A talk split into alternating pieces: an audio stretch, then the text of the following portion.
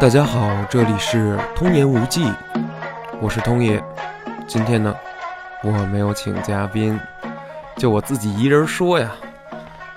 想聊聊什么呢？想跟大家分享一下这个什么是北京人，什么是北京话，这北京话都有什么特点？想跟大家聊聊这个事儿。我觉得这真挺有意思的，是吧？因为北京现在也是一个非常繁华的一个大都会。无论是各种的购物中心、各种 shopping mall，然后这个酒馆、食肆儿、吃饭的大饭店、小饭馆，太多了，可探索的东西实在是太多了。最近，尤其我这自行车修好了以后，哎呀，骑呀，往死里骑呀，爱死这个运动了。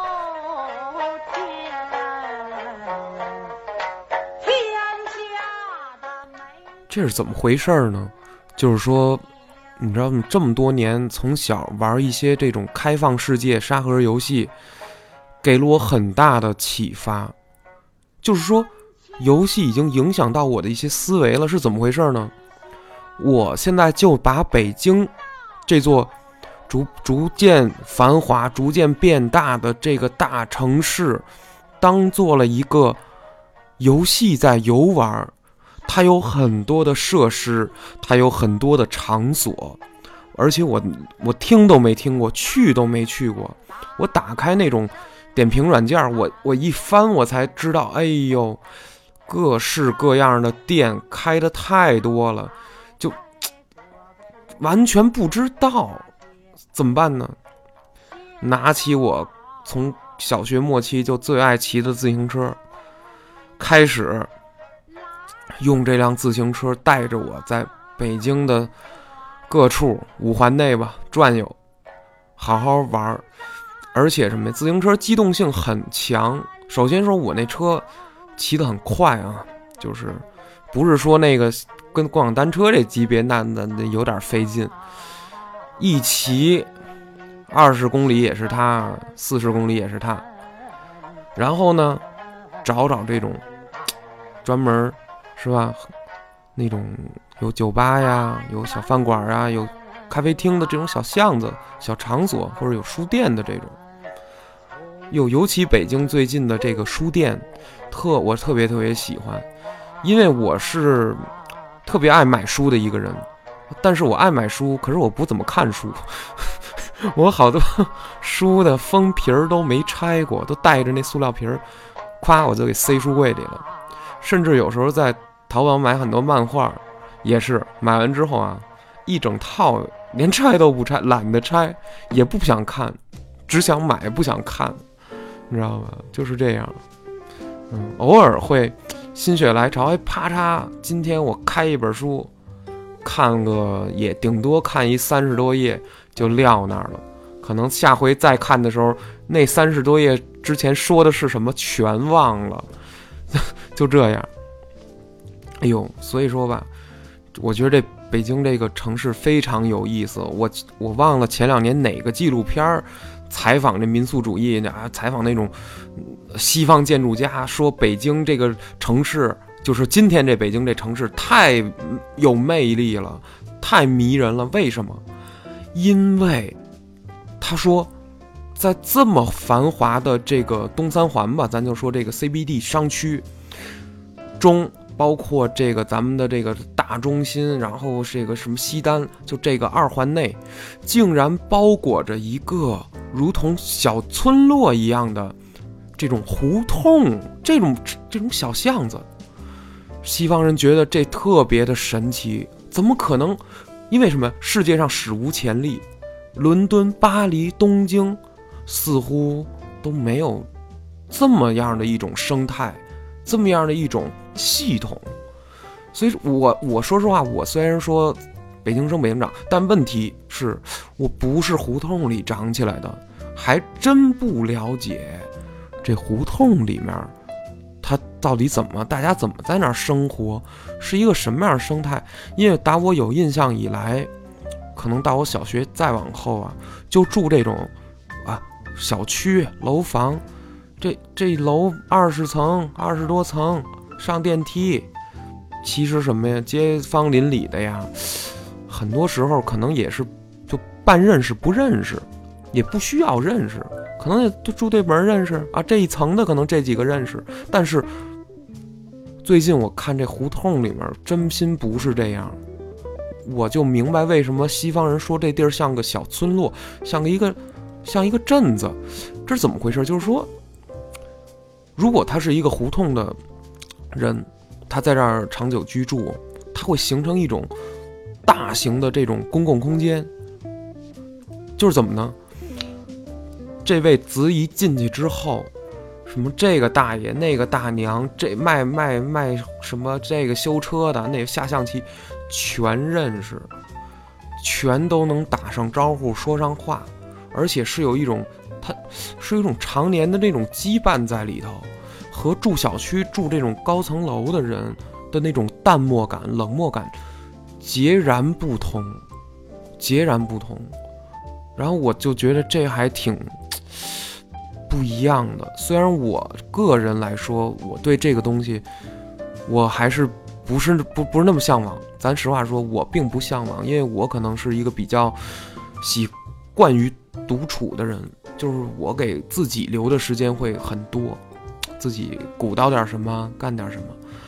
哎，但是像这种，是吧？你一进去之后，那种生态全认识，因为我以前小小一点的时候，高中啊什么，那会儿也在北京瞎骑车，有时候不小心就撞进这个胡同里了。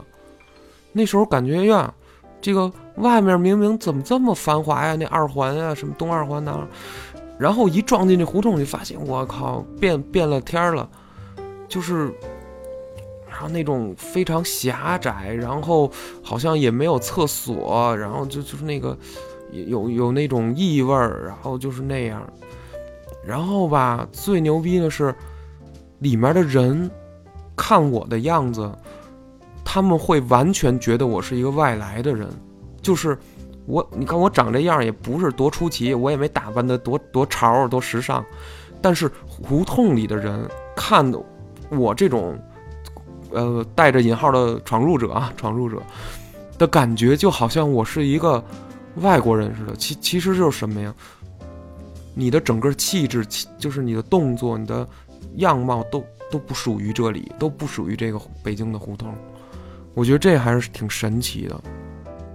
其实今天要说到这个北京人的这个概念啊，它实在是太含糊了。所以说，那怎么界定北京人啊？比如说您在北京工作个十几年，您就北京人？还是说，哦，我我我前天刚换一北京户口，我现在就是北京人了？还是说，哎，我生在北京？啊，我基本就是北京人了呢。严格的说呀，这就叫什么呀？没法说，是也不是，没没法没法定，对吧？到底有没有纯种的北京人呢？有，七十万多年前的那个北京猿人啊，那绝对正根儿，你知道吗？对吧？但但是这个这是怎么回事呢？其实这北北京。没没辙，六朝古都啊，它的人口一直在被置换。这个这个，它它并不是一个死个当的，说这北京人不出去，然后外面人不进来，是吧？不不是这样的，而是一直在变动，一直在流动。可能有一些富有的人带着大量的财富，人家就进驻北京了。把自己的后代留在这儿了，可能有一些在北京，哎呀，不知为什么，比如家道中落、落了牌了、落落魄了的人，可能到了一定份上，慢慢的迁出北京了，或是在这些朝代更迭中有战乱，啊，什么什么这那的，发生各种各样的事儿，产生流民啊、逃民逃难的人民呐，大家又走了。其实它是一个。喜换的过程，所以说，所谓的多么多么纯的北京人，你真往上倒个三代五代，这东西说不准，很有可能，啊，是山西人，是山东人，河南人，啊，关外的东北人都有可能，其实都有可能，甚至是呢，可能是父母是南方，那对吧？太有可能了。有时候小时候我上小学的时候，那会儿都四五年级了，哟，我就不理解，怎么有的小孩儿孩子我们之间说话都是北京味儿，是吧？结果吧，开家长会，哎，怎么父母说话完全 是一个南方人，就是一个不是这种口音的人。然后作为一个当时我才就是八九岁、九十岁吧，就完全不能理解这件事儿。怎么怎么孩子和父母说的话的那个音儿、那腔完全不一样呢？对吧？所以说这个就你就怎么说的呢？对吧？没法那么纯粹的界定什么是北京人。那也许有的人说，可能我想我我是胡同里长起来的，我们都一块在那个小巷里面，那么就是玩儿，我们都认识这种的。但是实话实说，这这种确实相对纯度来说，相对这这词儿我自己瞎编啊，就是确实。更更地道，就是内陆北京话我都不会说，而且就甭说内陆，就是我姥姥那辈儿人说的北京话，好多一些口头语儿、小口头禅，特幽默。然后吧，他幽默而无意义的一些口头禅，到咱们就到咱们这个时代，二零一零年以后，这个年代，二零二零年什么没了。北京的某一些土语、土话，嗯，就消亡了，就不说了，因为什么呀？没了，人人不在了，这套语言的有其中的一些部分，就彻底的进入这个博物馆了。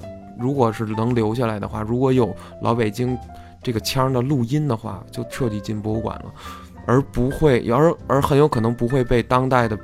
年轻一代的所谓北京人、北京孩子使用，真的是忘了什么？我记得姥姥当年小时候就老说一句话，叫什么？哎呀，河里没鱼儿市上找。你看，咱们单听这话，完全不知道什么意思。什么叫河里没鱼市上找？河里头没有鱼，上那个市场上去找，这什么意思？形容什么呢？就是说吧。这话是可以用的，今天也可以用。怎么用哈？什么情景下用？我说说，就是在这个，比如说啊，今天本来吧，你感觉今天是不堵车的。比如说啊，我晚上正好是饭点，我正好出去开车从哪儿去哪儿，结果吧，就恰巧发现今儿本来不应该堵车的时段，怎么还堵车了呢？然后你就会突然。如果是这句话就可以用了，就是哎，真是河里没鱼儿世上找啊，怎么都聚到这儿来了？就就这么一句话，你说这种话，它有什么意思呀？它有什么意义？没有，就是一个就这么一个话，就是这么就是这个土地上孕育出来的这样的话，有很多很多，我一时想不起来更多的例子，对吧？不光是北京话了，在在咱们这个。全国各地各省，大大小小地方都会有这种非常有地方特色的、非常具有人文色彩的这种语言。哎，我记得特别清楚，当时有一个湖北的高中同学，他来自仙桃，湖北仙桃人。嚯，他刚来北京，之前高中之前没来过北京。这人的性格特别冲，就是。要不怎么有个俗语叫“天上九九头鸟，地下湖北佬”？是不是有有这么句话，是吧？然后我这哥们儿高中生嘛，也是青春期，那性子特别暴。我就记得这人没法沟通，你知道吗？就是那脑子特别直，特别愣，而且他经常说我们说北京话，说我们北京话，说你们北京话骂人什么都不给劲。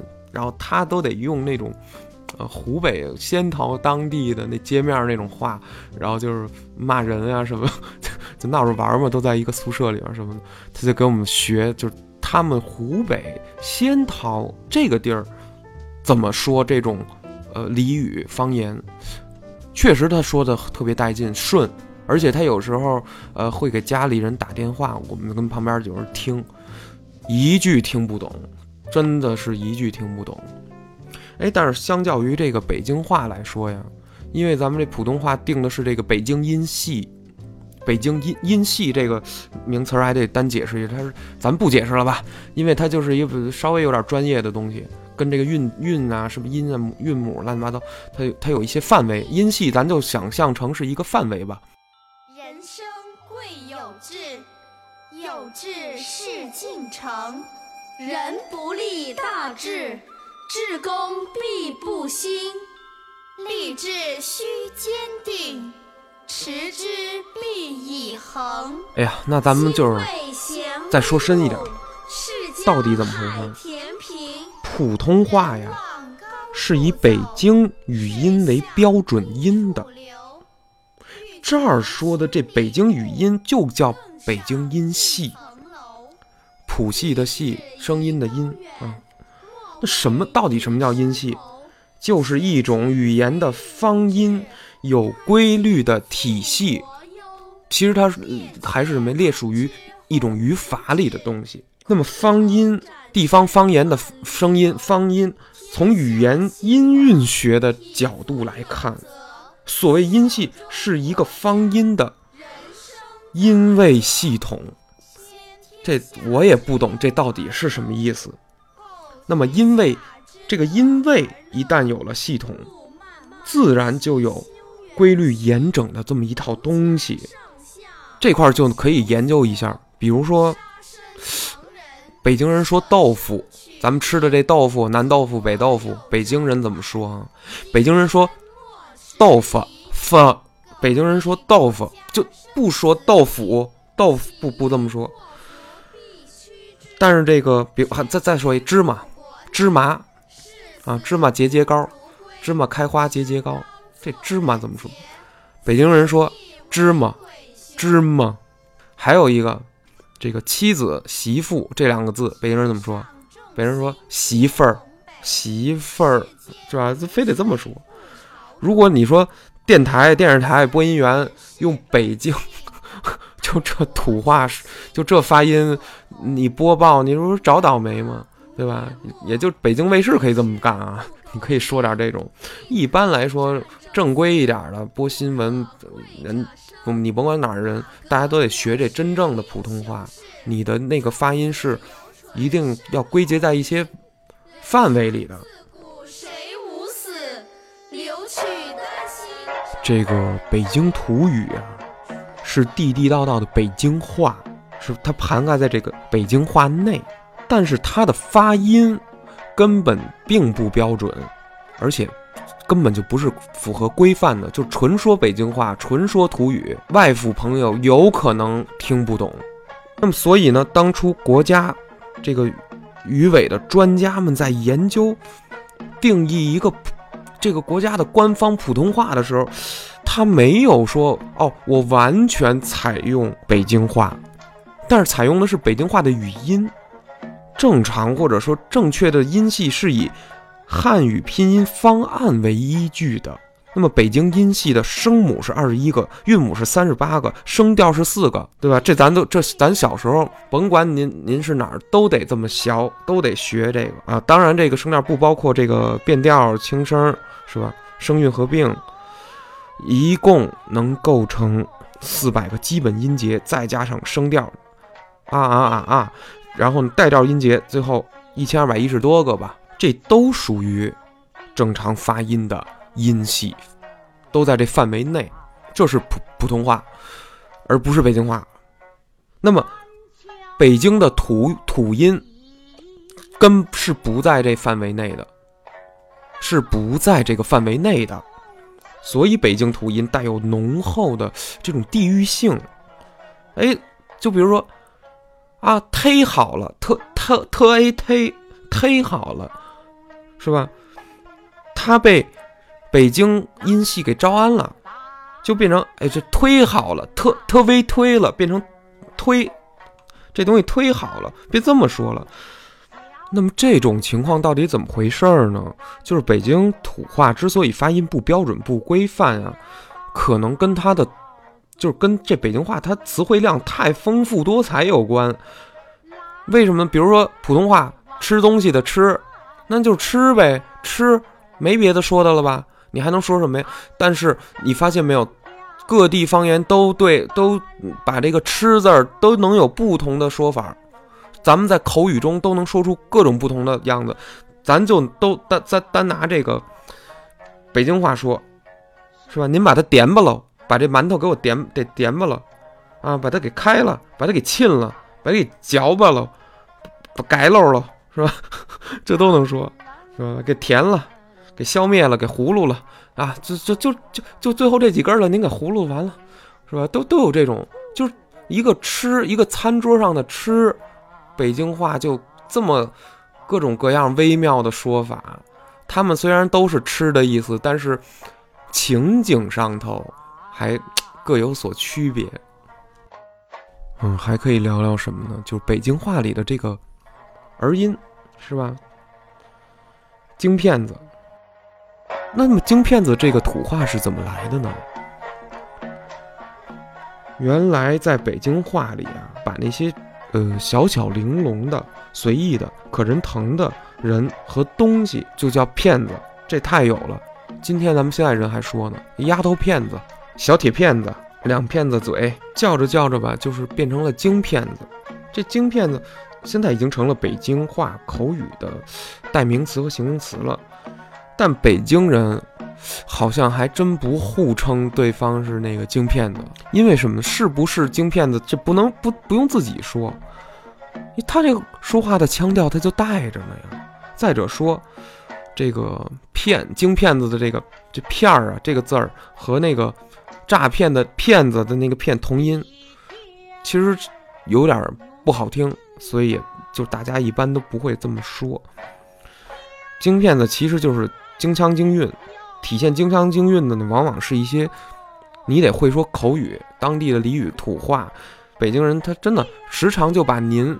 贪这样挂在嘴边是什么呀？你他不爱这么说，听着有点好像不礼貌似的，对吧？说哎，您说您瞧，您想您那，您琢磨琢磨，就都都这么说话。您好，所以这个您是老北京人特别常用的词儿，对吧？咱就今天跟北京，你坐个公交，坐个地铁也是啊，劳您驾，过一下什么的。我就不远送了，您那瞧好呗，您那买东西了，您都都加这个，是吧？都得加这个。你你一旦这么说话，他那个那腔那味儿就不一样了。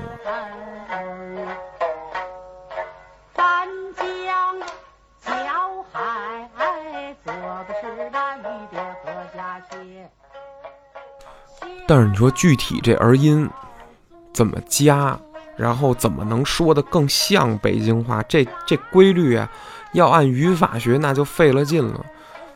如果说这北京当地人怎么说，他就是一个自然就这么说了，可能就是那么听的，然后就这么说了。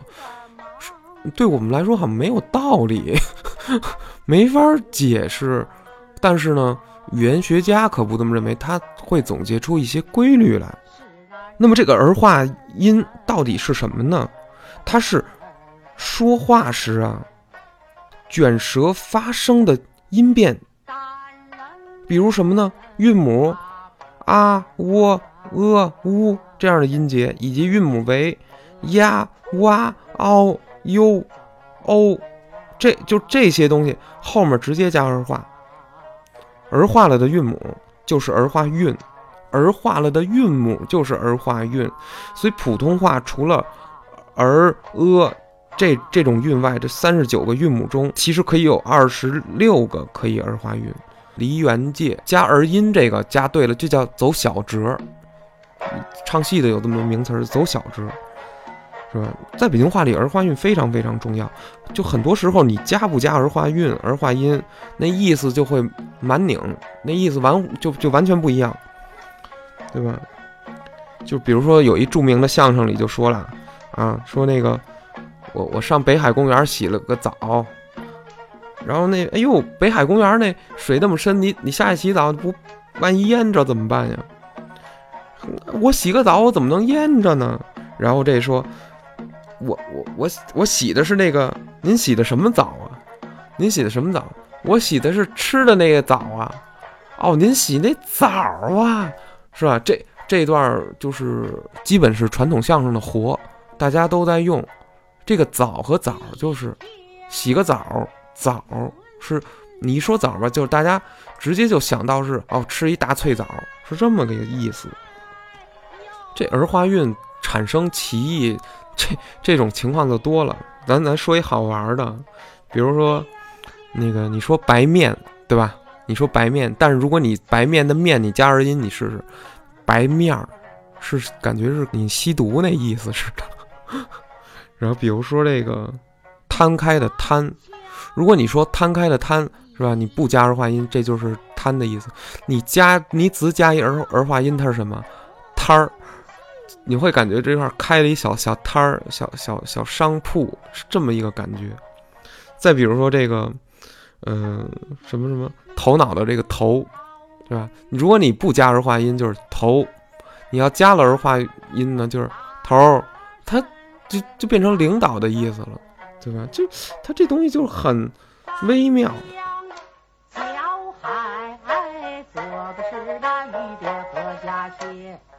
那咱们得说说，就是说，它这有些词儿啊，本身就带着这个儿化韵，打远儿、挪挪窝，是吧？拼盘儿、得空、画儿、月份牌儿、盖章那戳儿、撒欢儿、找座儿、羊肉串儿、身量、鞋帮儿、玩儿、相片儿、吱声儿、赶名儿、名儿后、小院儿、门脸儿。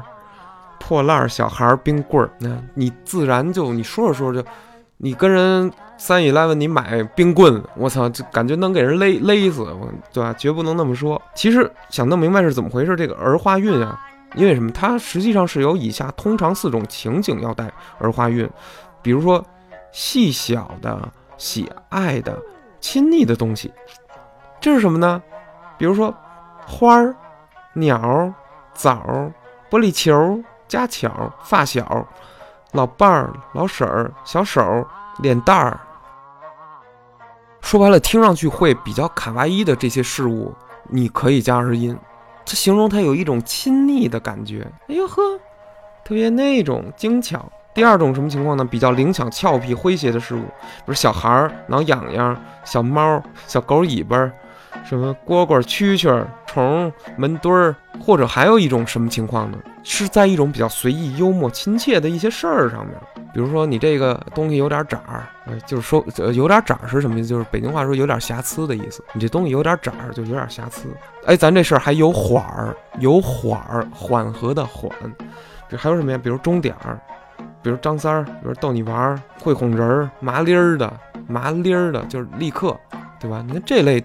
它都会加儿音，哎呀，最后一种啊，这个加儿音呢，就走这小折说话呀，会带有一定的轻蔑和反感的意味。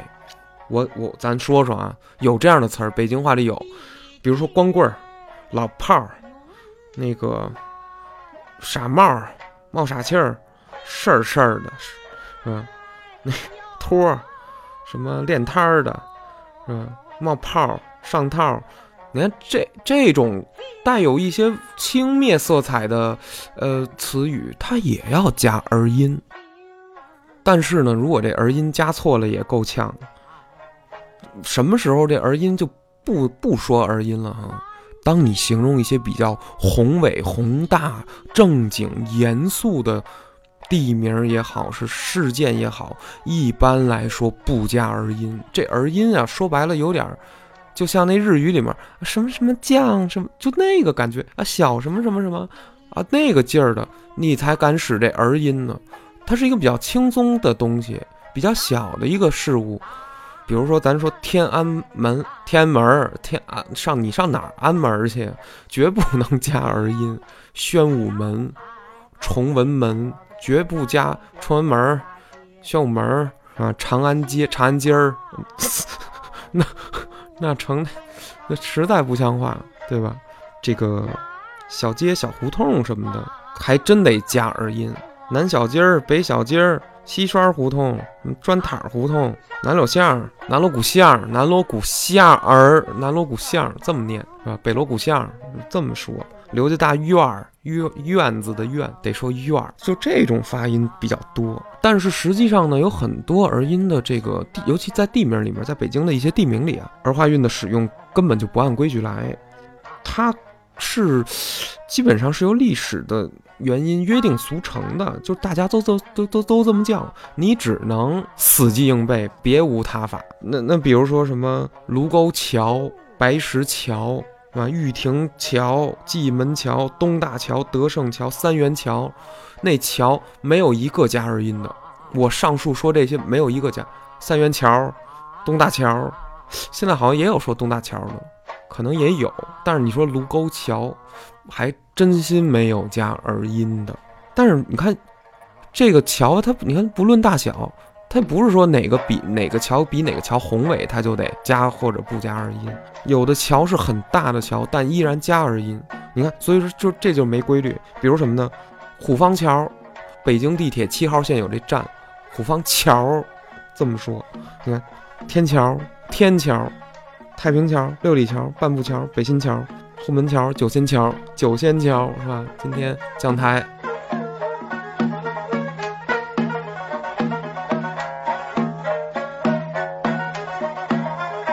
除了这些桥啊，还有呢，比如说这个楼，大楼的楼，一栋大楼，楼是很大的事物，对吧？大厦，所以在用于地名的时候，这个楼一般不加儿音。五凤楼、赵家楼、七凤楼、四牌楼、马家楼、大白楼、后楼没有加儿化音的。但是你看，依然有但是，破规矩的什么呀？有些带楼的地名是要加。儿音的过街楼、光明楼，你哎老老百姓就这么念，没没理由，没有原因，说不出来一个特别呃明确的什么语法上的，他他怎么解释？没有约定俗成，随民俗。楼说完了，还有厂，厂就是一一个横一个撇，这个工厂厂，在老北京认为这个什么什么厂啊，是最大的地方。一般用于地名的时候，本该也是不加儿儿化韵的。琉璃厂、大京厂、红螺厂、河泊厂、坟厂、北草厂。但你看现在琉璃厂也也有这么说的。琉璃厂，我上琉璃，我上那买墨宝去了，是吧？也有那么说的。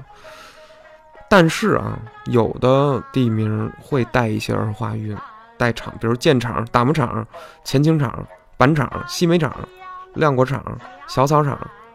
东厂山就更甭说了，这大山的山更是高大的这个宏伟的事物。通常山这个地名，你看也不登加儿化音，燕山、房山、香山、万寿山、景山、妙峰山、东陵山等等等等。但是有的以山作为这个命名的地方呢，人就得带儿化音，石景山、玉泉山、小汤山。但是吧，你说这个。今天北京人纯这么读吗？还有时候不一定，也也有北京人可能就就说小汤山、八宝山是吧？九龙山，还有就是河，大江大河的河。你看河依然是大的地理名称，一般来说也不加儿化韵。比如说清河、沙河、温榆河、护城河、筒子河、泡子河。但是以河命名的地方依然有特例，比如三里河啊、十里河。哎，你看老百姓是不是这么说？三里河绝逼绝逼不这么说。还有这个村庄的庄啊，庄这个按说也属于这个大的地界儿。一般这个什么什么庄啊，有一些还大家还不愿意带这个儿化，六郎六郎庄、石榴庄、周庄、宋庄、郑各庄、梁庄。但是也有以这个庄命名的地方，它是带儿化韵的，比如说这什么车公庄。八里庄、百万庄，是吧？你你一听，它就，反正你带完儿化音之后，就显得这地儿稍微小了一点儿，就这么一股意味。然后就是这个北京的这些高大巍峨的城门楼子，这些啊，那是真心不能加儿化音。那你这有那有有那不明就里的人，觉得北京的城门是吧？我也得加点儿儿化音。我给他来个西直门、东直门，是吧？这这就没法听了，这就真心不能加。西直门、东直门、朝阳门、朝阳门没没没法听了，我实在太别扭了。但是吧，你看也有特例，比如带门的广渠门说儿话，其实不还还真不说广渠门，广渠门一般都这么说。北京人是不是这么说？还有比如说东便门的门怎么说？东便门，为什么？因为它是便门，它是小门，走水车。东便门、西便门，稍微小一点儿，马上加儿音，看见了吗？就这么有那个规定。按照这个规律来说，北京土话里一般情况下带小字儿的事物、名词儿啊，可以几乎都可以用儿化韵，都可以加。小孩儿、小花、小媳妇儿、小门脸儿、小车、小门儿、小灯泡、小红帽、小棍儿、小手绢、小盒、小票、面条、小本儿、小道儿，哪个都是小什么之后你就往你就是飞了加那儿化音，几乎没什么错。当然了，就是有的物品啊，它本身就就小，就是你不用加一不说什么小什么，它一它本身这物件就不大，都能塞书包里的。那比如说是什么啊，笔记本、粮票、冰棍、煤球、鞋带、脑袋瓜、红枣、杏儿、面条、豆汁儿、爆肚、包子馅儿，全都可以直接就加儿化音。但是您。得记住，就并不是所有的小的事物名词儿都加儿化音。比如说什么呢？手表、火柴、香烟、毛笔、手套，手套可以加。电脑、手指、报纸、馒头、热汤面、烧饼、面汤，一般好像这些不怎么加儿化。手表、火柴儿、香烟儿、毛笔儿、电脑、手机儿、报纸儿。台灯儿、梳子、帽子、馒头，哎，馒头还可以，烧饼烧也凑合，面汤面汤实在不能加，面汤就是面汤，煮完面条那汤面汤面汤可不行，感觉怎么那么稀啊？就是还有一种情况，就有的事物，就这个名词前面吧，有有大字儿的。大字儿的也得加儿化音，不是说小什么都加儿化音，大字儿也得加。比如大石烂、地名、大班、大门、大堵、大罐儿、大褂穿的那大褂、大家伙儿、大熊猫、大婶儿、大杂院儿，你看这都可以加大，这这这这都可以加儿化音。那么为什么同样小的事物，或者说名词儿？它有的能加，有的就不能加呢？为什么有的明明都带了这个大什么了，它还要加儿化音呢？还真是各有各的原因。比如说有说话的习惯，就北京人啊，有一些就是不带。比如说勺、筷子，筷子你看没有儿音，筷子、筷子没有，但是勺就是那个咱们南方人说调羹啊、瓢羹啊什么，是吧？羹匙啊。这个勺它它就要带儿音，勺子，是吧？你你比如同样是水果的杏儿、桃儿，哎，它就带。但你说那个梨呀、苹果呀、核桃啊、柿子、山楂，好像没有人说儿音啊。梨可能会说，吃个大鸭梨儿，能能这么说吗？我不知道。然后再有一般比较贵重的东西，嗯，不会带儿化韵。如这个紫檀、黄花梨、老红木，有些东西现在看起来当然很普通了，就就哪儿都卖，家具城什么的。但是当初你要真说明清，那是值钱的东，值钱的东西，所以人们一直就沿用了原来的说法，是吧？这个还有比如什么呢？火柴、铅笔、台灯、皮鞋，没有一个加儿化音的。火柴、铅笔、台灯、皮鞋儿。没法说了，那那这也没法听了。再有就是一些比较专有的名词：馒头、葡萄、香烟、点心、面包、油条、硬币、衣服、床、头发、辫子、头脑。你看这些不加，就愣不加，没甭问，没没为什么，没有为什么，就有打这词儿，打打有狗那年他就这么说，行吗？就一直这么叫。关于专有名词，咱们多说两句。这个呀。很多人可能不明白为什么油饼儿，咱北京人吃早点吃油饼儿，油饼为什么要加儿化音？但是油条油条就不加呢，是吧？油没有，你听谁说给我来一根油条是吧？没有，都走大折，没有人走小折的。那么其实这怎么回事？就是因为这些词儿，据语言学学家的研究，它这些词原先呀，反倒它不是北京土话，或者说这些吃食根本就不是真正，不是咱们现在想象的是北京真正的吃食，而是外来引进的。比如说油条，这个老北京人啊，真正叫什么呀？油炸鬼儿。鬼啊，就是洋鬼子那鬼，油炸鬼儿，这叫油条。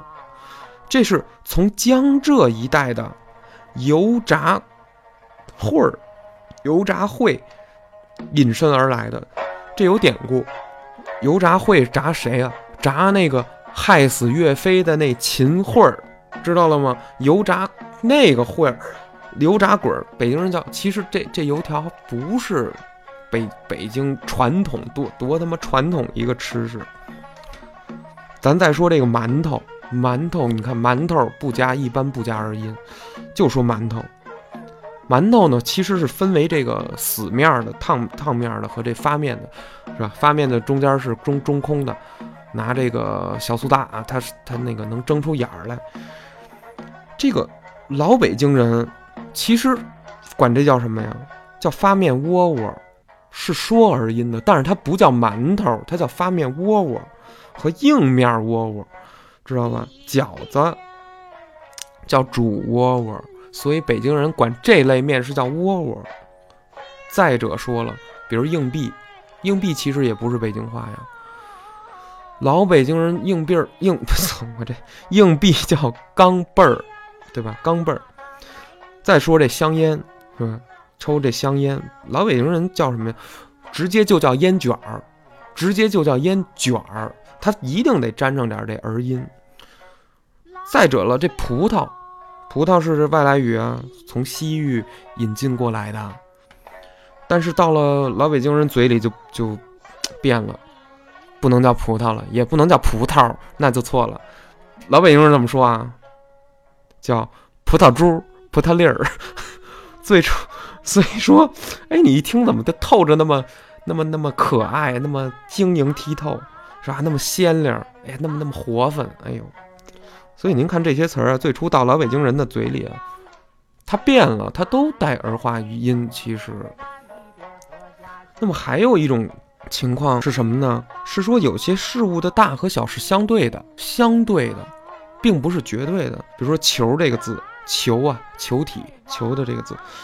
北京人往往都得加个儿音，什么弹球、煤球、眼球、乒乓球、羽毛球、网球、冰打冰球、高尔夫球，都他妈篮球都得儿化韵，是吧？但是，比如咱说到这个宇宙之间浩瀚的太阳系，咱就不再也不把这球字加儿音了。比如地球。你敢加儿音吗？你地球，你这能踢吗？你这能踢还是能能玩啊？对吧？没法，就就不能加。所以说，那个，比如再说这个报纸这个词，你看报纸，今天咱们说报纸这个词很稀松平常啊。人民日报这样的大报，那是绝对不能加儿化音的，发现了吗？可是街头的一些小报可以加。对吧？你可以加，你就咱说小报时候也不是说小小报，您看什么小报？你看这就可以加。比如同样是车，是吧？那么自行车、平板板车、板车、小推车，这可以加儿化音。但是你看汽车、铲车、卡车、摩托车、机动车，怎么它也不加儿化音？那还有这个北京人这卷舌的这种习惯，也融入到这个称呼之中了。称谓，尤其是这个叫别人的姓姓氏的时候，比如这位姓张啊，小张张；比如那姓陈陈陈小陈，是吧？都都得这么叫。但是呢，也有的姓氏不能加儿化音，就加上就不顺溜。比如说这位姓这个。孙姓许，姓林，姓蔡，姓毛，姓米，姓齐，姓舒，姓桑、姓司、姓季、姓吕。哎，你发现了吗？如果你把这些姓儿，你再加一个小音儿、小小折，你走小折，你没法叫小林儿，是吧？比如，比如这这位姓呃姓米，啊大米的米，叫小米儿，实在不好听。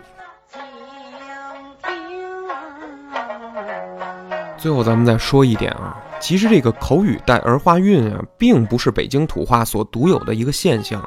那比如呢，东北关外话其实就离不开这个儿化韵。凉怎么说？东北人说凉怎么说？凉飕的，热乎的，痛快的。哎，这个就是关外的加儿音，大家都用。不仅这些，而且从咱们的古典文学《金瓶梅》、古典小说的人物对话里头，也有许多儿化韵啊。因为什么呢？因为那个作者。写作的时候，他是使用了大量的这个北京、河北、山西、山东这些地界的一些土话，所以说这个北京话它有什么样的特点呢？我觉得它可能跟北京人一样，它透着一些这个幽默、洒脱、委婉、大气的这种感觉。所以，无论这个儿化音也好，还是什么也好，这都是北京话的一个可所谓表象吧。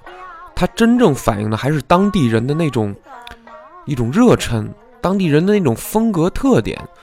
所以说，语言最有魅力的地方，或者说方言最有魅力的地方，就是能反映出当地人的那种非常不一样的异域风情和风貌。最最重要的就是说出。那种腔调，其实不用刻意模仿。我觉得很多朋友在北京待时间长了之后，真心是自然而然的就会得到那种口音。